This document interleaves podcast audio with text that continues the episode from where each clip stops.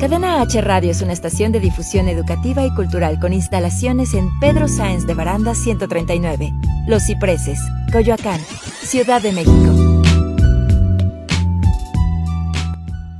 Las opiniones realizadas en el siguiente espacio son responsabilidad de quien las expresa. Cadena H Radio se deslinda de los comentarios o contenidos generados en el mismo.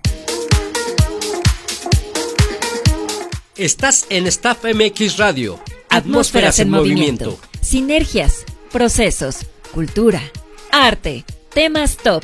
Aquí emprendes, difundes, informas, expresas. Inspiras, creas y mucho más. Por Cadena H, la radio que une.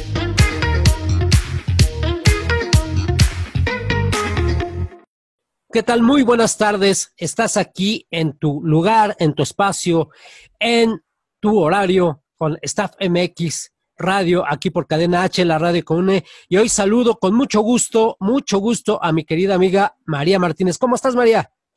Hola Iván, muy bien, muchas gracias. Muy contenta como siempre de estar aquí en Staff MX a través de Cadena H, la radio que une. Y pues bueno, hoy tenemos preparado para ustedes, querido público, un programa muy especial.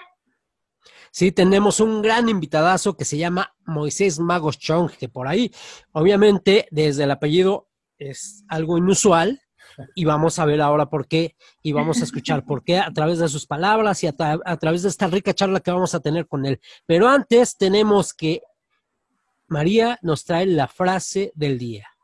Así es, la frase que escogí para el día de hoy dice, sé bondadoso con la gente cuando subas, los encontrarás a todos cuando bajes. Aunque tengas éxito, no olvides que nada es para siempre.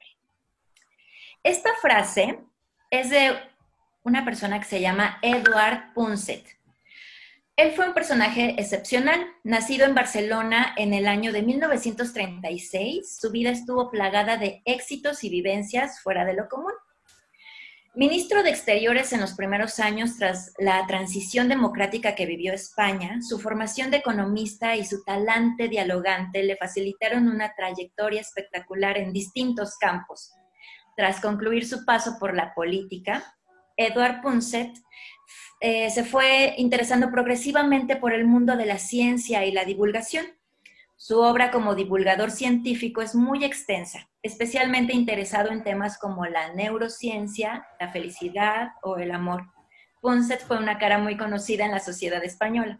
Como especialista en temas de impacto de las nuevas tecnologías, fue asesor de Cotec, profesor consejero de Marketing Internacional en ESADE, e, presidente del Instituto Tecnológico GUL, profesor de Innovación y Tecnología del Instituto de Empresa Madrid, presidente de ENER, subdirector general de Estudios Económicos y Financieros del Banco Hispanoamericano y coordinador del Plan Estratégico para la Sociedad de la Información en Cataluña. Fue autor de diversos libros sobre análisis económico y reflexión social. Hasta su fallecimiento era profesor de ciencia, tecnología y sociedad. La frase dice, se las repito, sé bondadoso con la gente cuando subas. Los encontrarás a todos cuando bajes. Aunque tengas éxito, no olvides que nada es para siempre. ¿Cómo ven la frase del día de hoy, eh, Moisés? ¿Qué piensas de la frase, Iván? ¿Qué nos puedes decir tú también? ¿Qué opinan, chicos? Moisés primero. Yo primero.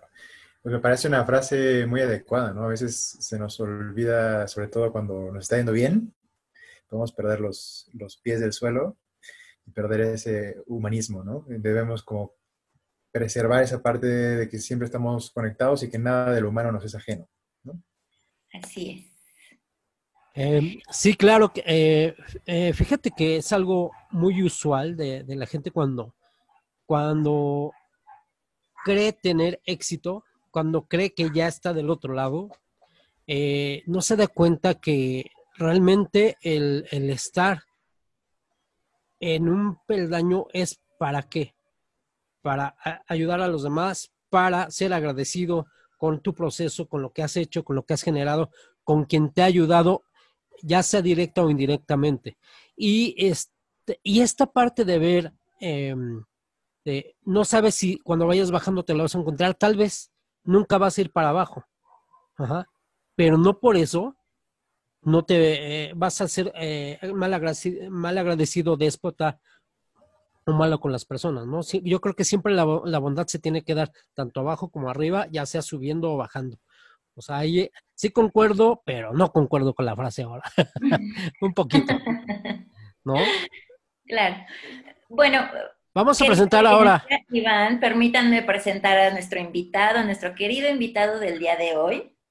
Moisés Jonathan Magos Chong es fisioterapeuta egresado del Instituto Nacional de Rehabilitación de México con la formación en psicoterapia corporal en Psicotepal. Cuenta con un máster en fisioterapia en salud mental en la técnica Basic Body Awareness Therapy por la Universidad de Almería, España cofundador de la Asociación Salud en Movimiento, actualmente es miembro de la Red Americana de Fisioterapia en Salud Mental y del Grupo Fisioterapia en Salud Mental Guatemala.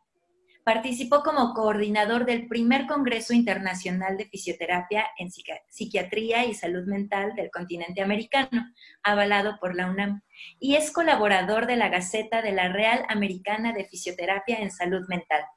Ha dado diversas pláticas, cursos y talleres sobre fisioterapia en salud mental en lugares como Instituto Nacional de Rehabilitación, Instituto Nacional de Neurología y Neurocirugía, Benemérita Universidad Autónoma de Puebla, Hospital General Manuel G.A. González, Hospital Central Militar, CRIT Michoacán y en la ciudad de Guatemala, entre muchos. Cuando me pasaron tu CV, yo dije, no, ha de tener una barba con canas, así. Porque, pues, ¿cuánto ha hecho este hombre? ¿Cuánto, ¿Cuánto no ha hecho? Y, e Iván y querida audiencia, permítanme hablarles un poco de lo que yo conozco de Moisés. Yo a Moisés lo conocí hace muchos años haciendo teatro. Él fue mi primer director de teatro hace ya un tiempo. Él escribía, escribía cuentos, dirigía teatro, estudió eh, cine y después decidió que tenía que irse, que moverse. ¿Verdad, Moy? Que moverse del lugar, que buscar otras cosas. Se puso una meta y se fue a viajar por el mundo, trabajando por el mundo. Pero bueno, Moisés, ¿nos puedes hablar o nos puedes compartir un poco todas estas experiencias que has tenido antes o todo este proceso antes de llegar a ser un gran fisioterapeuta como lo eres hoy en día? Por favor. Pues sí, como, como decías, esta parte del currículum es como de la tercera vida en esta misma vida. He tenido muchas vidas en una. Así parece. Y eh, en la vida en que te conocí fue pues en, aquella primera en la que estaba metidísimo en el arte. el arte era totalmente mi vida, escribir, dirigir teatro, estudiar cine. Y de verdad que yo en ese momento no me veía para nada fuera de ese mundo. O sea, era mi totalidad. Entonces, sí, de repente es curioso voltear a verlo desde este punto que ya me parece tan lejano, ¿no? Como de verdad, como si fuera dos vidas atrás. Pero eh, tratando de rastrear el camino, yo me acuerdo que estaba muy interesado en el teatro, algo que se llama teatro del cuerpo. No, sé si lo, has visto, igual ya en la obra que, que, participamos juntos, que era el gesticulador, ya usamos mucho expresiones corporales y, exploración con el cuerpo. Y, eso, y esa, esa como corriente teatral me fue llevando a algo, a conocer algo que se llamaba psicoterapia corporal, que en mi mente se unieron de una forma fácil. Y bueno, teatro del cuerpo, psicoterapia corporal, vamos a ver qué es eso, ¿no? Y yo entré, pues sí, por curiosidad, pero también eh, a vivenciarlo como un paciente, ¿no? Como, como una persona que, que va a, a beneficiarse de este tratamiento. Yo puedo decir que me cambió la vida porque sí experimenté unos cambios muy fuertes. Recuerdo, por ejemplo, una vez estar caminando en la calle y sentir literalmente que mis pies habían regresado a estar en contacto con el suelo, como si hubiera vuelto a aterrizar en la tierra. Después de estar tanto en este mundo creativo y de escritura, en el que a veces pues, no estás tan en la tierra, fue un regresarme a la tierra. No estoy diciendo con eso que el mundo creativo, el otro esté mal, o sea, que haya una polaridad en la que uno es bueno o malo, simplemente una experiencia de pasar como estar muy en, un mundo que tiene igual sus pros y sus contras, a de repente a ser traído a la carne, ¿no? A, sentir que mis pies habían regresado en contacto con la tierra. Y eso trajo cosas muy bonitas como recuperar el placer de vivir. Yo me acuerdo estar parado y voltear a ver a mi alrededor y decir, qué padre, recuperé como esta sensación de simplemente estar alegre por vivir, sin más. No, sé, no, tendría que ganar un cuento, un, concurso de cuento, ni poner una gran obra, simplemente la alegría por el hecho de estar vivo. Pero el, un poco del precio que pagué uh, por este regreso a la vida sí fue perder un, eh, el contacto con, con, con, este mundo cinematográfico y teatral, como, como que eh, en, ese momento lo viví como un mundo muy también desestructurado y yo estaba en esta búsqueda de estructurarme desde otra parte y de estar fascinado con la relación cuerpo-mente a partir de mi experiencia y querer profundizar en qué es lo que yo mismo había vivido. Entonces, en esa, entre sí que no, dije, voy a tomar una pausita y como dices tú, me fui a, viajar por el mundo. Entonces, estuve más o menos dos años y medio viajando por diferentes partes del Mediterráneo. Eh, partía en un barco, trabajé en un barco que salía del sur de Inglaterra, bajaba por el norte de Francia, España, Portugal, Italia, las Islas Canarias, el Caribe, etcétera, ¿no? Y parte de lo que fui haciendo durante este trabajo en el barco fue seguir recopilando esta información como de las intervenciones corporales y, dirigidas hacia modificar algo más allá que lo, que lo meramente corporal, ¿no? Cuando ves al ser humano como un todo en el que el movimiento, el cuerpo, las tensiones nos hablan de su historia de vida. Y yo hubo un momento en que dije, bueno, es que esto me fascina, es mi pasión al 100%, quiero regresar a hacerlo. Eh, uno, por el interés, ¿no? Por, por, la pasión que me despierta. Y dos, para regresar un poquito de lo que yo recibí, porque yo sentí que había recibido algo pues muy impresionante, muy agradable y que también quería darlo. Entonces regreso a México y digo, sí voy a estudiar psicoterapia corporal, pero no quiero que un psicólogo me enseñe cómo funciona el cuerpo. Entonces ahí digo, bueno, voy a estudiar una segunda carrera con todo lo que yo implicaba, porque uno ya cuando lo entenderás que cuando uno ya es independiente y está ganando muy bien en un barco y eso es como de volver a la vida de estudiante, de tener poco dinero y a sufrirlas, pues es de pensarse, pero, pero me gustaba tanto que dije, va, venga otra vez. Entonces eh, me metí, me, me, pareció en esta búsqueda, pasé, dije, bueno, medicina, dije, no voy a acabar los 60 años, ¿no? Ya voy a alcanzar a, a, unir lo que quiero unir. Luego, investigaciones biomédicas, me parecía muy de laboratorio. Y por ahí encontré fisioterapia, que me pareció que sí se acoplaba con este rollo de psicoterapia corporal y dije, bueno, vamos a probar. Y finalmente, digamos que eh, fisioterapia me gustó en sí misma. Algunas de las eh, vivencias como más enriquecedoras que, he tenido como persona han sido a través de fisioterapia. Por ejemplo, ver a alguien que tuvo un derrame cerebral que perdió totalmente el movimiento y tener la dicha de estar con él en el proceso de recuperarse, caminar, estar de nuevo de pie, de verdad ha sido de lo más gratificante. Entonces puedo decir que fisioterapia ya me gusta en sí misma, ¿no? Ya no, no solo como esta base de una búsqueda más allá, pero también cómo la vida te va guiando. O sea, si, ven aquí, pues sí hay decisiones, pero realmente la vida me fue, me fue poniendo una serie de experiencias. Yo te lo estoy contando como la versión rapidísima, pero la vida te va más o menos guiando, ¿no? Y, y también así, en este mismo sentido, eh, ahí fue cuando me enteré que existía fisioterapia en, en salud mental que unía estos dos mundos, esta aproximación al cuerpo muy de mecánico, ¿no? De, ay, este, me lastimé el codo, ya no flexiona, entonces va con el mecánico a que le saque el golpe.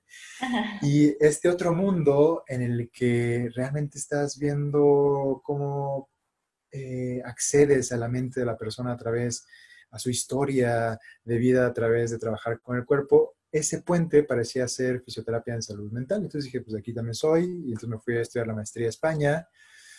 Y afortunadamente ha sido pues una buena decisión porque nos, nos, ha ido muy bien últimamente. Fundamos la asociación, estamos dando pláticas, cursos y de alguna forma sí me ayudó a fusionar estos dos mundos que, que tenía un poquito separados, no totalmente, porque desde que yo empecé con fisio, antes de la especialidad, pues ya estaba integrando todo este rollo de psicoterapia y de tratar de ayudarles más allá de lo biomecánico, pero ahí ya fue como, como hacer un link más de manera profesional.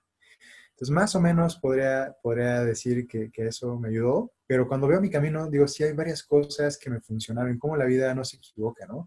Por ejemplo, en el momento en que yo estaba con alguien que, digamos, por un derrame cerebral o por un accidente que ha discapacitado o con esta sensación de tener que volver a empezar, yo tenía la sensación vívida de que no había problema en volver a empezar, porque había vuelto a empezar varias veces, ¿no? Y, y, y, la vida me había enseñado que igual tampoco había unos tiempos específicos, ¿no? Porque de repente te compras mucho este rollo social de que a los 20 ya tienes que salir, y a los 25 ya tienes que estar casado, y a los 30 tienes dos hijos y una casa.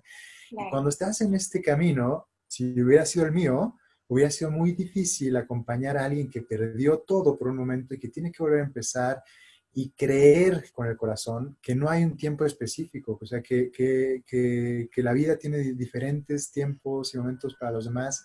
Entonces ahí fui dándome cuenta igual como mi propia experiencia de vida agarraba sentido para lo que yo iba a hacer, que, que más allá de mi formación académica, también la serie de vivencias y la forma en que mi vida se había estructurado me estaba capacitando para poder entender mejor y poder acompañar mejor a las personas con las que me iba a encontrar en el camino más adelante. Y pues en eso estamos. Oye, Me, encantaría rescatar esta parte de, que hablas de volver a empezar, porque muchas veces es lo que más trabajo nos cuesta, ¿no?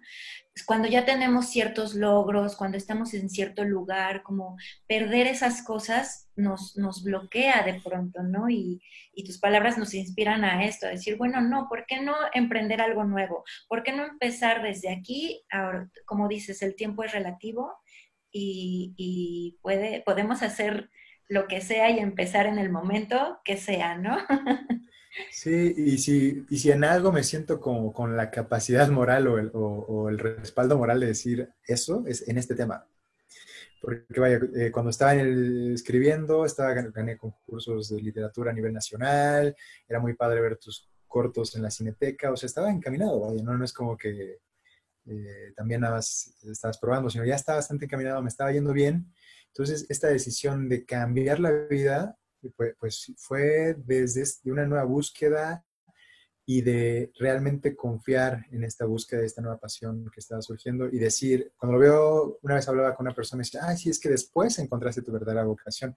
Yo no lo veo tan así porque en ese momento era mi vocación, o sea, escribir teatro era mi vocación total, ¿no? Simplemente la vida me propuso una nueva vocación y tuve la de dicha, pues el valor de seguirla, ¿no? Digo el valor porque igual ya cuando estaba estudiando, digo, ya tomas la decisión, voy a estudiar de nuevo. Pero ya que estás ahí, digamos, tienes 27 años y ves a los chavitos del 21, y mis, o sea, mis compañeros, o sea, que tienen la misma edad que yo, pues están en otro punto y vienen estas eh, juicios propios con los que tienes que como tú mismo lidiar de, ay, a lo mejor ya debería estar en otro punto, ya debería estar haciendo otra cosa. Pero ya que sales y, ahorita que estoy eh, pues fuera de eso, te das cuenta que todo se esfuma, que todo está en la mente, que realmente no, no es tal el peso que de repente le damos, ¿no?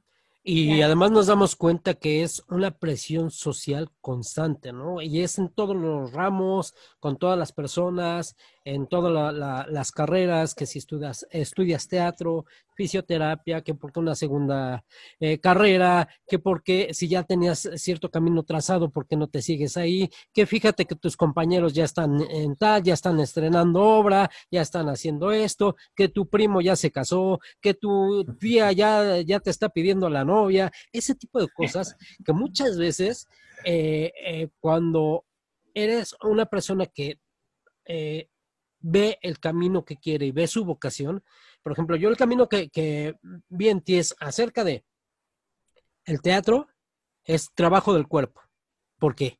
A muchos que, que, que eh, no, no, lo, no, lo, saben, o sea, el teatro es más trabajo corporal, muchísimo trabajo corporal, muchísimo trabajo mental, claro, ajá, de, para poder eh, eh, presentarse eh, frente a un, eh, en un escenario, frente a un público, pero es mucho trabajo corporal. También la fisioterapia ayuda a muchísimos actores. Ajá. Entonces yo veo tu camino así como ese trabajo del cuerpo, los viajes que hiciste posteriormente, como esa libertad de poder seguir seleccionando tu camino y, ya la fisioterapia como una conciencia del cuerpo. No sé si estoy bien en, ese, en este camino que yo acabo de, ver tuyo en tus palabras. Pues sí, definitivamente, o sea, como la constante podría ser el trabajo con el cuerpo en sus diferentes niveles, ¿no? Una de las cosas que ahorita me gustan es que, que puedo atender a una persona desde lo más básico, desde me duele el cuello, a algo más complejo, como tengo Parkinson y no puedo mover, o me dio un derrame cerebral y me quedé paralizado a la mitad, o otro nivel, tengo mucha ansiedad, tengo depresión, y así. Entonces, es esta como diversidad de niveles de los casos que se me presentan me gusta. Me, gusta ir como desde lo más básico hasta lo más complejo y, que ha sido lo que mis diferentes formaciones me han ido capacitando. Oye, em, ¿qué le dirías a una persona, independientemente del de, área en donde esté, que diga, estoy en, séptimo semestre, que estoy, o sea, y no estoy cómodo. ¿Qué le dirías o qué le dices en este momento a, aquella persona que nos está escuchando, que nos está viendo por Facebook Live, que diga, estoy en séptimo, octavo semestre y si decido un cambio, todo mundo se me va a echar encima? Pues mira, por lo que yo acabo de decir, podría decir que pareciera que voy a decir, pues, hacer cambio, ¿no? Yo lo que diría es que nosotros enfrentamos muchas crisis en todo el tiempo, dudas. O sea, no es como que, que ya tomaste una decisión, un camino y vas a estar completamente seguro. O sea, por ejemplo, ya me casé y estoy completamente seguro, ya tomé este trabajo y estoy completamente seguro. O sea, vas a enfrentar N dificultades, dudas, etc. Entonces, ante la primera duda y dificultad, no es como que, ah, ya, ya valió este camino, no es, ¿no? O habría uno que, replantearse, como darse el tiempo de sí conectar con su interior y saber si sí es ahí donde estás. Y eso puede tomarte un tiempo, no puede ser, o puede ser una tarde, a lo mejor esa misma tarde me doy cuenta de que no es aquí, ¿no? Y, que pues me estoy haciendo, ¿no? que, porque estoy completamente seguro de que no es aquí, ¿no? Y que a lo mejor lo único que me mantiene aquí es el miedo. Yo lo que diría es que si lo único que lo mantiene ahí es el miedo, que se vaya porque no seguir un camino por miedo a no hacer otra cosa es, una, es un mal fundamento. Pero si todavía no estás seguro, que se dé un poquito más tiempo, que, que, experimente, que esté tratando de conectar consigo, ver por qué está ahí, sopesar los pros y los contras, si no ahí, por dónde podría ser. Y, si, descubre que es ahí también se vale, o sea, tú puedes tener tus dudas, tus crisis y de repente reencontrarte, reenamorarte del camino que habías elegido desde otro punto. Y esas crisis te sirvieron quizá para profundizar eh, como el camino en el que, decidiste estar, ¿no? Oye, Moisés, eh, ¿nos puedes platicar un poco sobre Asociación Salud en Movimiento? ¿Cómo, ¿Cómo surge y cómo funciona esta asociación? ¿Qué te llevó a esto? Pues ya una vez estando en este rollo, ya con, con, la especialidad de fisioterapia en salud mental, es como, bueno, ahora queremos difundirlo porque no es una especialidad muy conocida. Entonces, normalmente mucha de la gente no sabe qué hace un fisioterapeuta, o sea, te dicen, bueno, ¿qué hace? Y lo asocian con masajes y el fisioterapeuta se mega enoja, ¿no? Porque dice, ¿cómo que masaje? Cinco años estudiando para que me digas masajista. Y aún en los que saben un poquito más de fisioterapia, que dicen, bueno, mi mamá tuvo una lesión y vino un fisioterapeuta, o mi mamá tuvo un derrame cerebral y el fisioterapeuta lo sacó, aún ahí y dentro de los mismos fisioterapeutas sigue esta como concepción del fisioterapeuta como algo muy mecánico. Como algo, como te decía hace rato, tengo un golpe y alguien que me lo saque.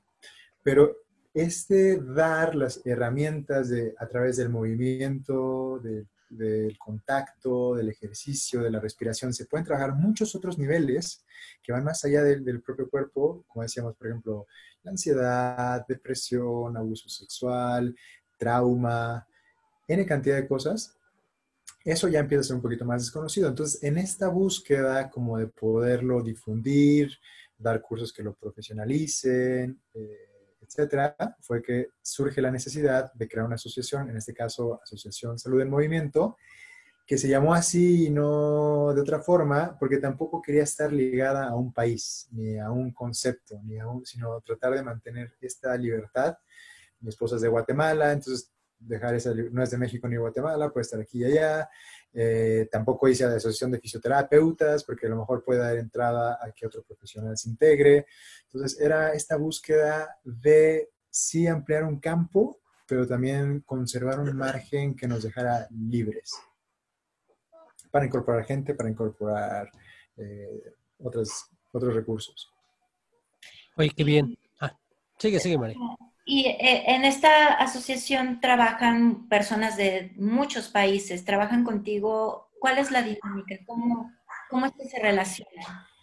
Pues mira, ahorita eh, justamente la pandemia nos apareciera que, que ser una limitante, pero igual ha fortalecido un poco nuestro esfuerzo porque justamente al llevarnos más este tipo de comunicaciones, como estamos haciendo ahorita, a través de una videollamada, pues nos ha permitido hacer llamadas con una especialista en Colombia, con, la otra vez fue con alguien de Brasil, eh, con españoles, próximamente vamos a hablar con Australia, eh, italianos, etc. Entonces, nos, es como un espacio en el que normalmente estamos como contactando con, con los demás profesionistas que están en esta misma dirección como para compartir conocimientos, para difundirlos, pero también pues tratar de crear certificaciones. Tiene varios eh, niveles.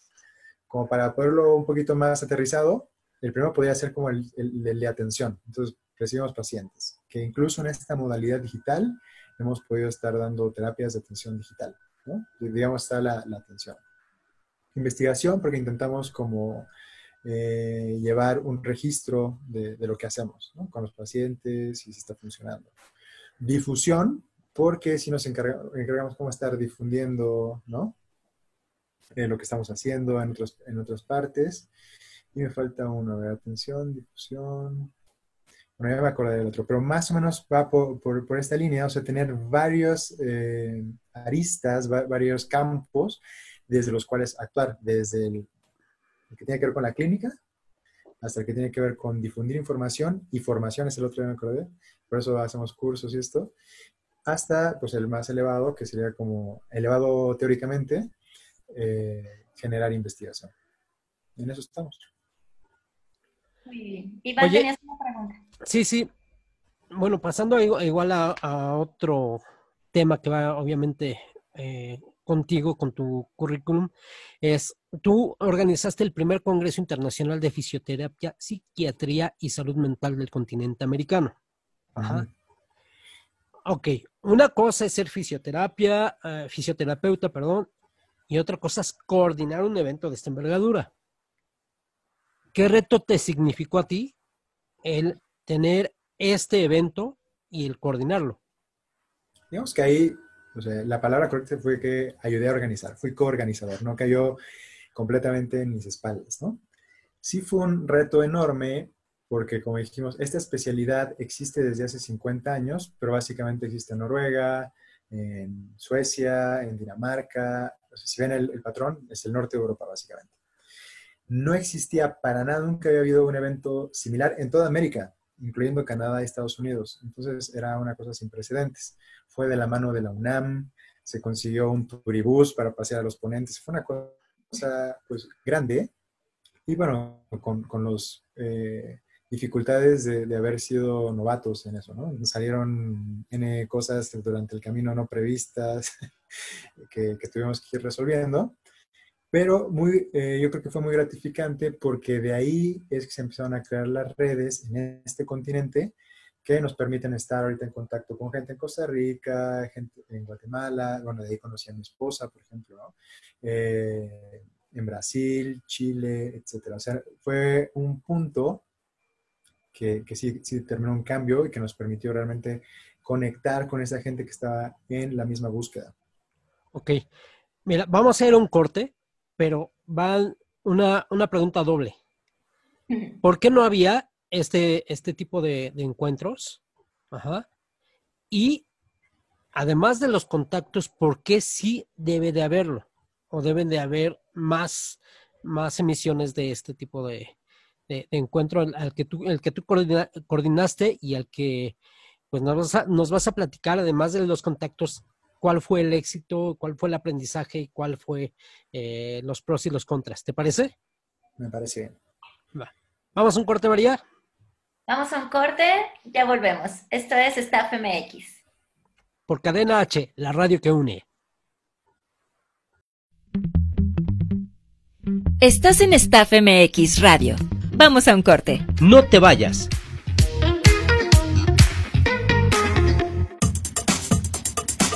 Cadena H, la radio que une. Restaurante de Dragon Express. Comida oriental para llevar. Servicio de 11 a.m. a 8 p.m. Ubicados en Asia 39, Colonia Romero Rubio, a unos pasos de la Glorieta. O haz tus pedidos al 56 17 59 95 52. Si escuchaste esto en Cadena H Radio, pide tu postre gratis. Cadena H, la radio que une. Hay que ir por comida. ¿Cómo le hago? Se puede, con la sana distancia. Es importante que solo una persona salga por comida o medicinas, siempre a metro y medio de los demás. Al dar una vuelta con tu bebé o tu mascota, hazlo solo alrededor de tu cuadra, con sana distancia al caminar o saludar. Recuerda, solo abren negocios indispensables con cupo máximo de personas. Pero si no debes hacer algo urgente o indispensable, por favor quédate en casa. Gobierno de México. Cadena H, la radio que une. Hola, soy Susana Distancia. Tengo un superpoder que me ayuda a frenar al COVID-19. Cuando extiendo mis brazos, puedo crear un espacio de metro y medio que me mantiene lejos del malvado coronavirus. Esa es la sana distancia. ¿Sabes qué es lo mejor? Que tú también lo tienes. Pero ojo, aunque tenemos que estar separados, unidos y solidarios, saldremos adelante. Porque si te cuidas tú, nos cuidamos todos. Gobierno de México. Cadena H, la radio que une. Cadena H, la radio que une. Ya regresamos a Staff MX Radio. Qué bueno que te quedaste.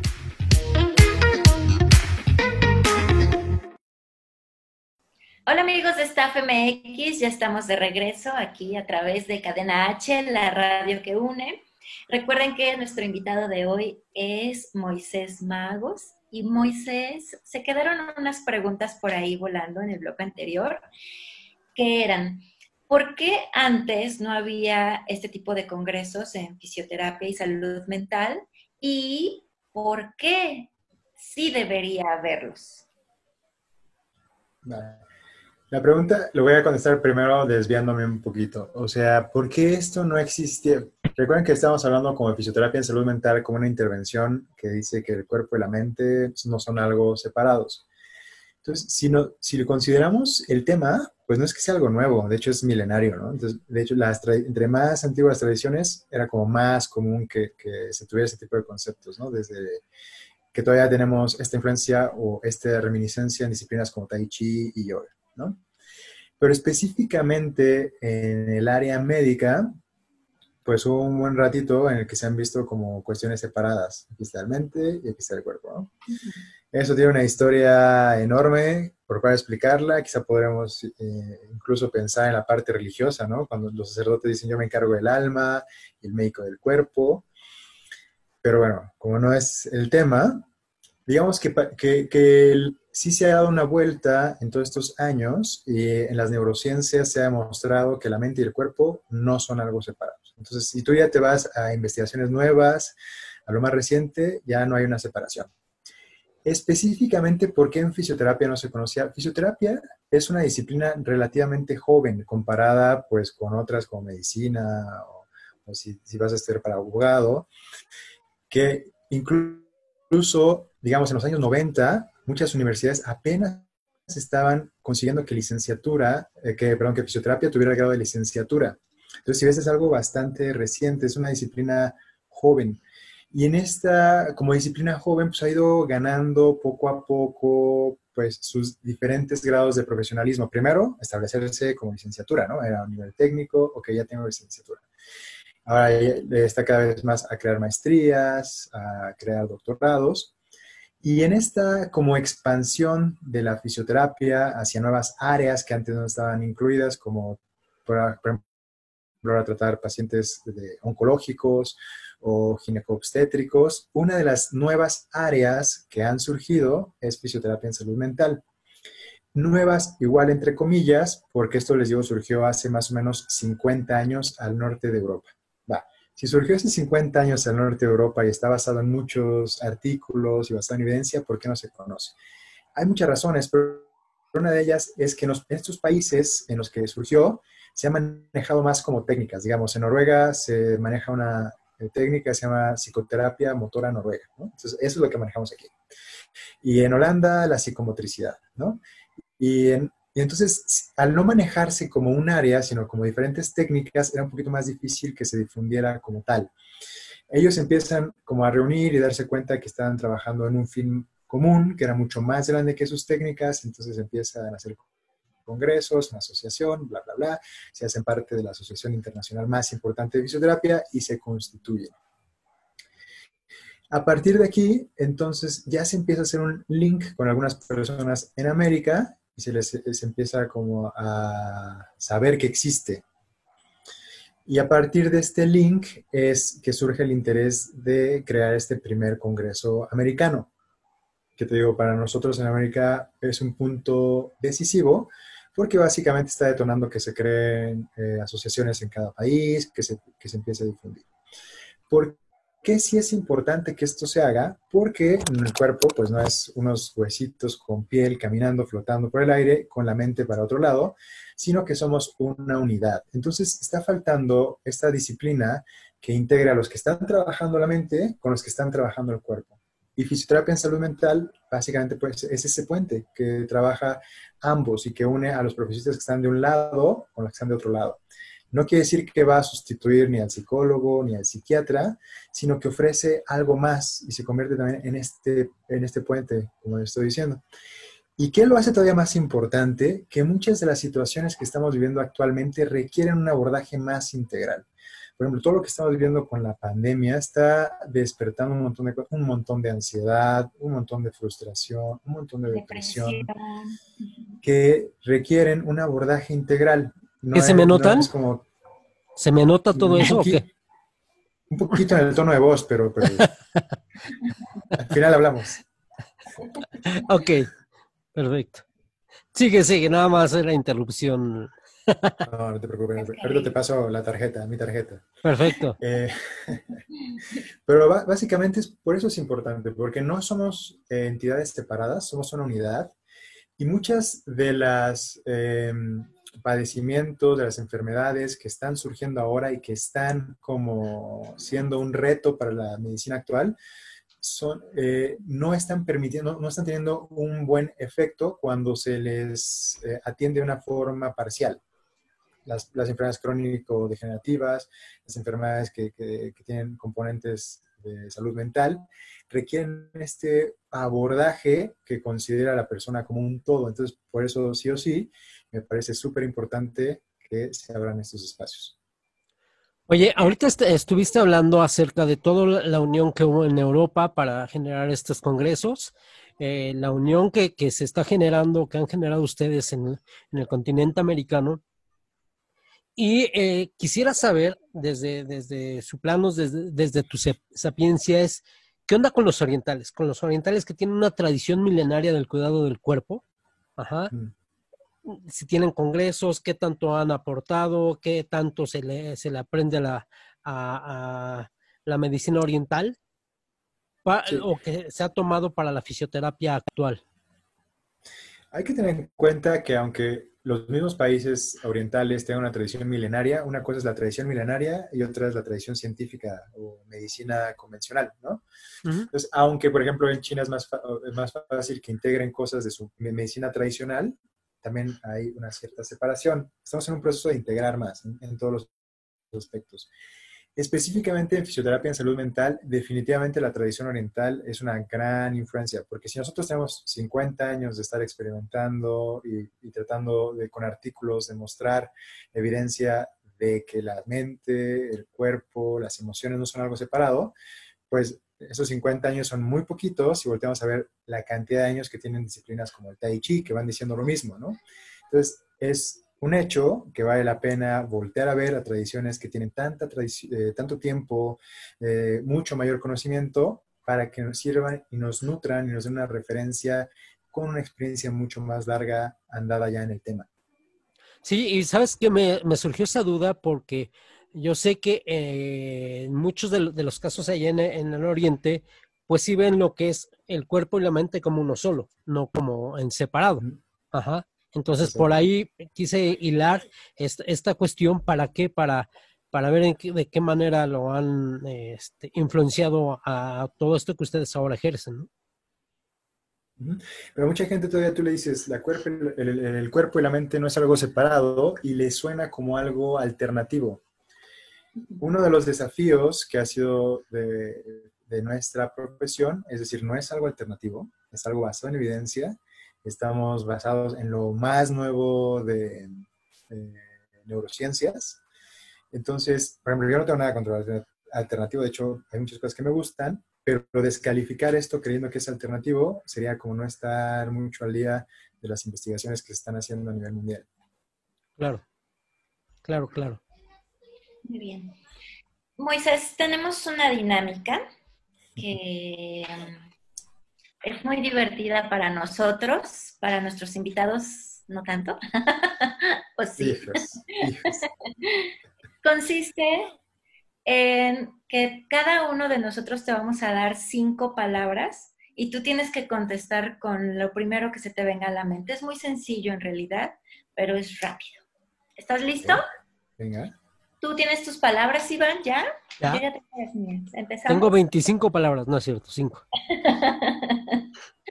Voy a empezar yo, Moisés. A Mi ver. primera palabra son sueños, Misterio. Cambio, Necesario. alma, Nuestra esencia. cuerpo, La base. Movimiento, Eh, lo que integra lo que somos. formación,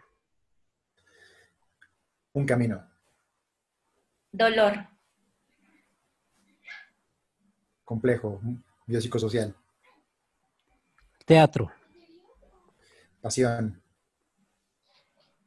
memoria, Ya no me acuerdo. Era una palabra. Ah, Alzheimer. Entonces. Iván, perdón. viajes, Uy. Uy. Qué rico. Eso es todo. ¿Cómo te sentiste? Bien, bien. Por un momento pensé que era como psicoanálisis de asociación libre, ¿no? A ver, vamos a ver si es, por ahí va, es un por ahí va. es un casting para ver si nos puede atender o no. Sí, sí, más o menos. A ver si te acepto la tarjeta. A ver si le mandamos pacientes o no. A ver si lo recomendamos. Pero lo más difícil siempre es decir una sola palabra, ¿no? Sí, creo que varias veces dije como tres, pero... eh, Nos vienen mil ideas y queremos soltarlas O todas. frases, ¿no? Sí. Exactamente, frases. ¿Qué tanto conocimos con esta dinámica a Moisés Magos Chong? No sé, díganme ustedes. Yo estaba muy preocupado intentando contestar rápido. Pues yo creo que se, se conoce más el interior, ¿no? Lo que sale, o sea, esta espontaneidad que tienes al, al dar estas ideas, estas frases en tan poco tiempo, yo creo que es como justo parte de la esencia de lo que tienes ahí vibrando, ¿no? Y, Mm. nos muestras a todos. Muchas gracias. Gracias a ustedes. Oye, Moisés, el primer Congreso Internacional de Fisioterapia y Psiquiatría y Salud Me- Ah, no, fisi- en fisi- fisi- no, eh. A ver, otra vez, va. Primer Congreso Internacional de Fisioterapia en Psiquiatría y Salud Mental de- del continente americano. ¿Cuándo fue? Qué, qué largo nombre, ¿ah? Cansé. 2018. 2000 según yo, finales de 2018. Ah, ok. ¿Cuándo va a ser el siguiente? Pues mira, Está- el- el- era este año, porque es cada dos años, y eh, estaba planeado para ser en Colombia, pero toda esta situación hizo que se pospusiera. ¿Lo van a hacer a finales de año, próximo año?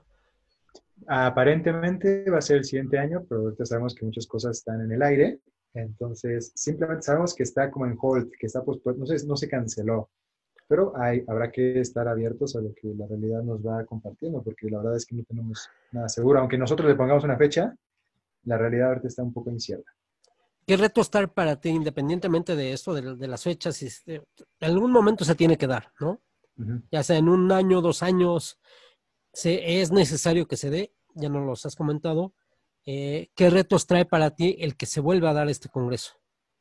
O ahora el reto ya no es tanto para mí, porque ahora la bolita se la pasó a Colombia, entonces ahora ellos son los encargados de echarse todo el paquete que implica organizar un congreso internacional. El reto, si es que yo voy, porque igual no sabemos qué va a pasar, sería ir y presentar un trabajo pues, de calidad, ¿no? que, sería, que, muestre el trabajo que se ha hecho este tiempo. Ese sería el reto. ¿Qué es lo que tienen que, eh, que entregar eh, en cada, cada participación? ¿Algo novedoso? Pues mira, generalmente se invita a, los personas, a la- las personas que están haciendo pues, la investigación o que son los hitos de esta disciplina a nivel mundial a que den conferencias magistrales. También se, se abre un espacio como para que todos los que les interese presenten investigaciones, proyectos, compartan su experiencia profesional. Entonces, por ahí entran muchas cosas. O sea, se, se hace un intercambio muy agradable ¿eh? para ver qué es lo que están haciendo los demás a nivel mundial. Entonces, al final de cuentas, sigue siendo formación, intercambio, enriquecimiento. Es un espacio muy padre. Padrísimo, padrísimo. Ojalá realmente que se dé muy pronto, muy pronto. Ya sea el próximo año, eh, a inicios, mediados, finales, pero que se dé, porque es muy necesario, no solamente para todo el gremio, sino para la sociedad en su conjunto, ¿no? Sí, claro, el impacto que tiene, el beneficio que tiene para las personas, para, para, las, para las personas que también lo están estudiando actualmente, eh, es, es muy grande.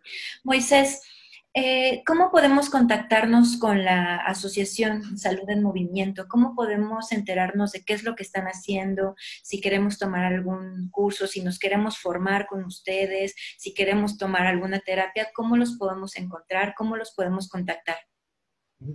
Ahorita nuestro medio principal de difusión ha sido Facebook, nuestra página en Facebook, que la pueden encontrar si ponen arroba A mayúscula, salud con igual a S mayúscula, en movimiento, E y M mayúsculas. A salud en movimiento. O bueno, no sé si le ponen asociación salud en movimiento, pero luego salen muchas cosas. Entonces, para, esa es la, la versión como abreviada que hace que sea más fácil, ¿no? Ese es el, el principal medio de difusión, porque igual estamos publicando en varios grupos, eh, en otros lados, pero ese es como nuestro principal medio ahorita. Ahí eh, posteamos información, posteamos nuestros cursos, la gente nos contacta por ese medio, o también en nuestro mail, que es a gmail.com. Muy bien, muy bien. Oye, dentro de la em, de todo el sistema de salud que ahorita está ah, abarrotado con, con gente que por la pandemia, por el COVID-19, eh, ¿qué tan eh, qué tanto futuro para bien tiene eh, el sistema de salud en su conjunto? Digo, sé que igual este, estás en la parte nada más de la, de la fisioterapia, pero pues tú como para, al pertenecer a, a- toda esta parte médica, este, pues, pues estás viendo qué es lo que ha- hay, qué es lo que hace falta. Bueno, es una pregunta muy compleja, pero lo voy a abordar de la siguiente manera.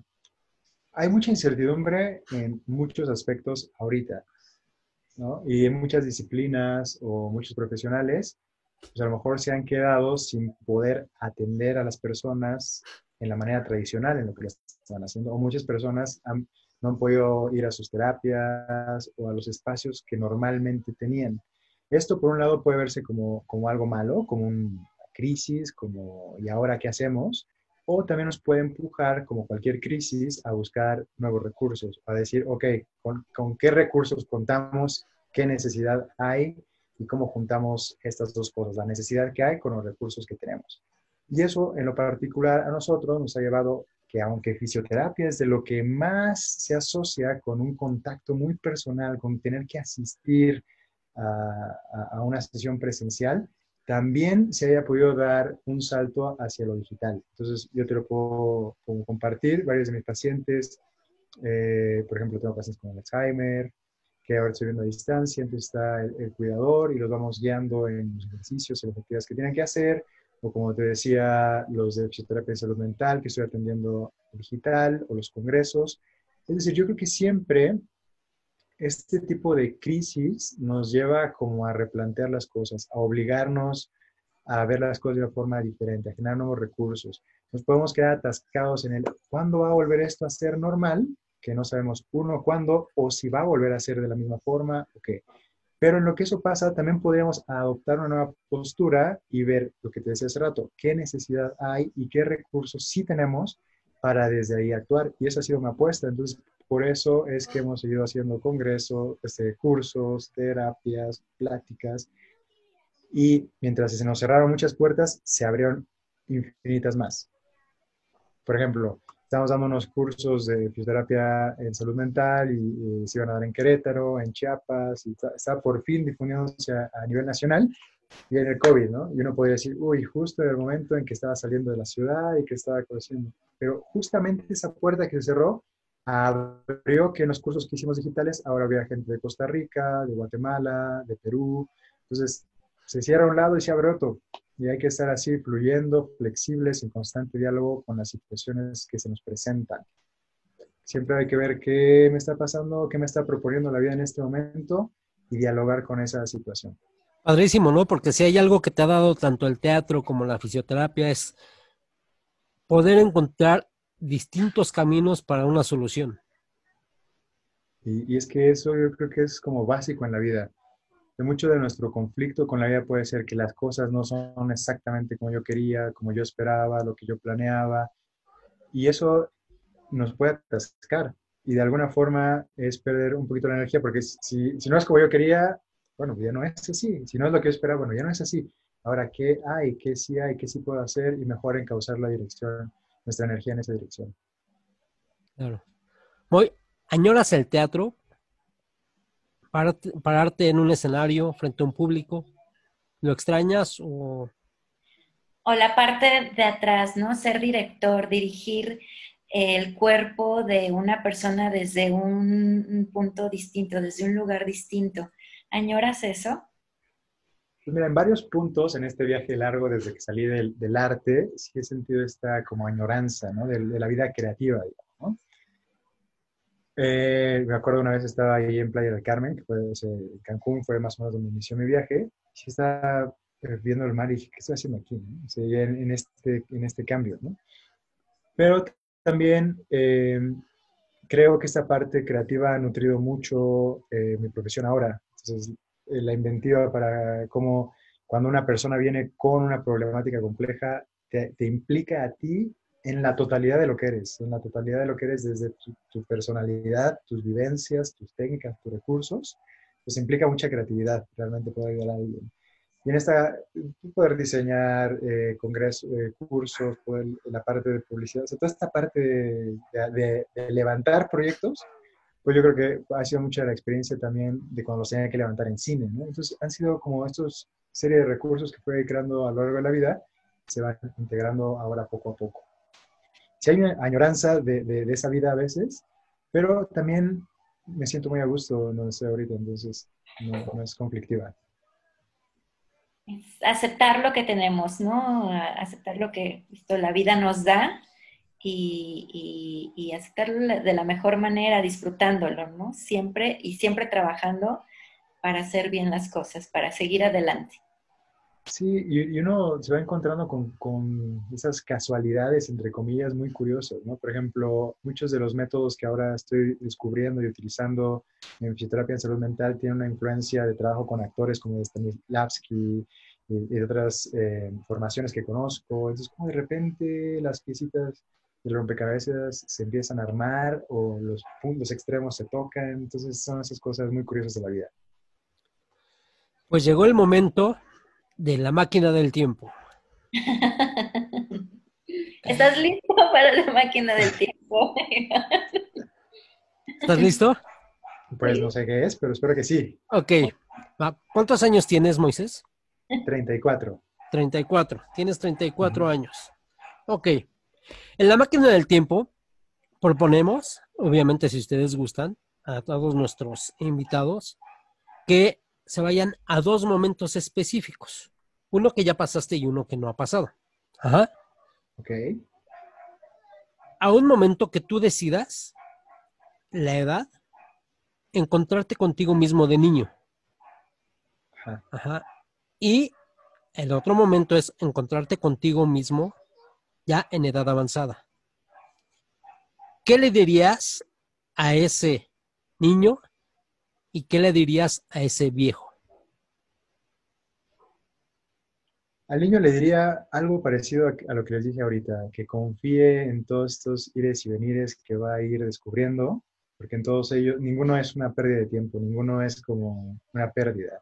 En cada uno va a encontrar algo que lo va a enriquecer, algo que le va a ser un recurso, algo que le va a dar color y saborcito a su vida. Entonces, que no se frustre, ni se desespere, ni dude entre todos esos, eh, en ese itinerario bastante rico y complejo que le va a tocar vivir. Oye, antes que pasemos al de viejo, ¿qué crees que te hubiera contestado Pues Moisés de niño? de- depende de la edad, pero no sé si me hubiera, si hubiera sido muy chiquito, no sé si me hubiera entendido un carajo lo que le dije.